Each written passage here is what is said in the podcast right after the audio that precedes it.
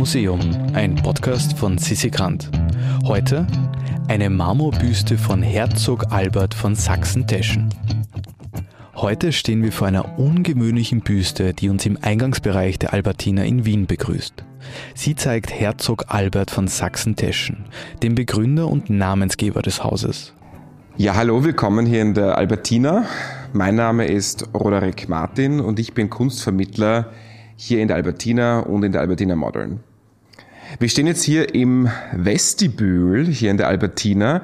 Ähm, für alle, die den Begriff Vestibül schon einmal gehört haben, ihn aber trotzdem nicht ganz zuordnen können, damit wird eigentlich der erste Stock ähm, oder eigentlich der Eingangsbereich, ein repräsentativer Eingangsbereich, zum Beispiel einem Schloss, ja, bezeichnet. Und genau hier stehen wir vor dem Eingang zu den Bunkräumen und hier begrüßt uns bereits die Büste des Erbauers und auch Begründers der Albertina, Herzog Albert von Sachsen-Teschen. Ähm, er ist geboren im Jahr 1738 und war eigentlich nur das elfte Kind des äh, sächsischen Kurfürsten, der gleichzeitig auch König von Polen war. Also nicht wahnsinnig bedeutend. Und deshalb ist es umso ähm, ja, verwunderlicher fast schon, dass äh, Maria Theresia, ja, Kaiserin Maria Therese, die gleichzeitig auch Königin von Ungarn und Böhmen war, gerade ihn ausgesucht hat als Ehemann für ihre absolute Lieblingstochter, die Marie Christine, den, äh, das also Marie Therese den Albert ausgesucht hat, den Pauvre Cadet, wie sie ihn genannt hat. Und äh, ja, die beiden haben dann geheiratet und zwar 1766 in Schlosshof östlich von Wien und recht bald nach der Hochzeit ging es weiter nach Osten für die beiden und zwar nach Pressburg, dem heutigen Bratislava und dort wurde Albert von Sachsen-Teschen zum Statthalter von Ungarn berufen. Ja. Später ging es für die beiden dann weiter in die österreichischen Niederlande, nach Brüssel, dort waren sie auch Statthalter. Österreichische Niederlande, das wäre das heutige Belgien und Luxemburg in etwa.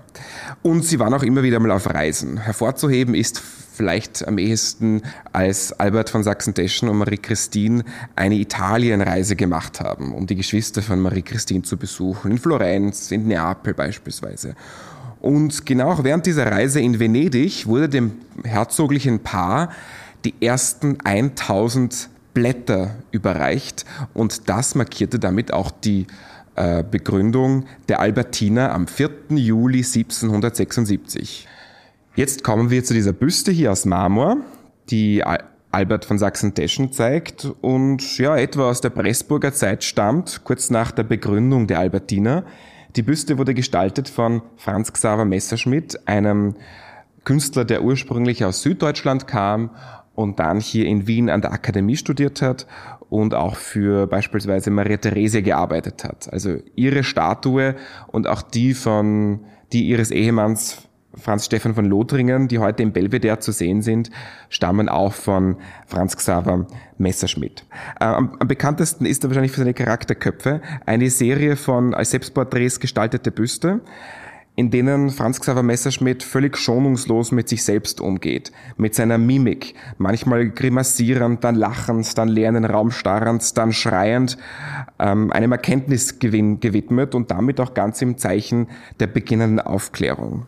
In Wien riefen diese Charakterköpfe Irritationen hervor. Franz Xaver Messerschmidt wurde als verwirrt und geisteskrank eingestuft äh, und er ist dann ins, ins Exil nach Pressburg, dem heutigen Bratislava, gegangen, wo eben auch Albert von Sachsen-Teschen gelebt hat und er wurde ein sehr wichtiger Mäzen und Auftraggeber von ihm. Aus jener Zeit stammt eben auch genau diese Büste und ähm, geht ebenfalls recht schonungslos, nicht unbedingt sehr sehr schmeichelhaft mit dem Herzog Albert um. Schauen wir uns zum Beispiel seine hervorstehenden, sein hervorstehendes Unterkiefer an oder auch sein sehr, sehr strenger Blick. Also auch dieses Werk kann man sicherlich im Sinne der beginnenden Aufklärung sehen und passt ganz gut zu Herzog Albert von Sachsen-Teschen. Auch die Sammlung Albertina, die mit heute über einer Million Zeichnungen und Grafiken eine der größten grafischen Sammlungen der Welt ist, muss man ganz im Zeichen der Aufklärung sehen. Sie ist keine Huldigung des Hauses Habsburg, sondern war von Anfang an dem Erkenntnisgewinn der Menschheit gewidmet und ist eine enzyklopädische Sammlung der Kunstgeschichte vom Mittelalter bis in die Neuzeit und damit, so wie diese Büste hier von Franz Xaver Messerschmidt, ähm, auch der Aufklärung, auch im Sinne der Aufklärung zu sehen. Das elfte Kind eines Kurfürsten, das es dann doch zu etwas gebracht hat. Im Museum ist eine Produktion vom Produktionsbüro Sissi Grant. Musik Petra Schrenzer, Artwork Nuschka Wolf.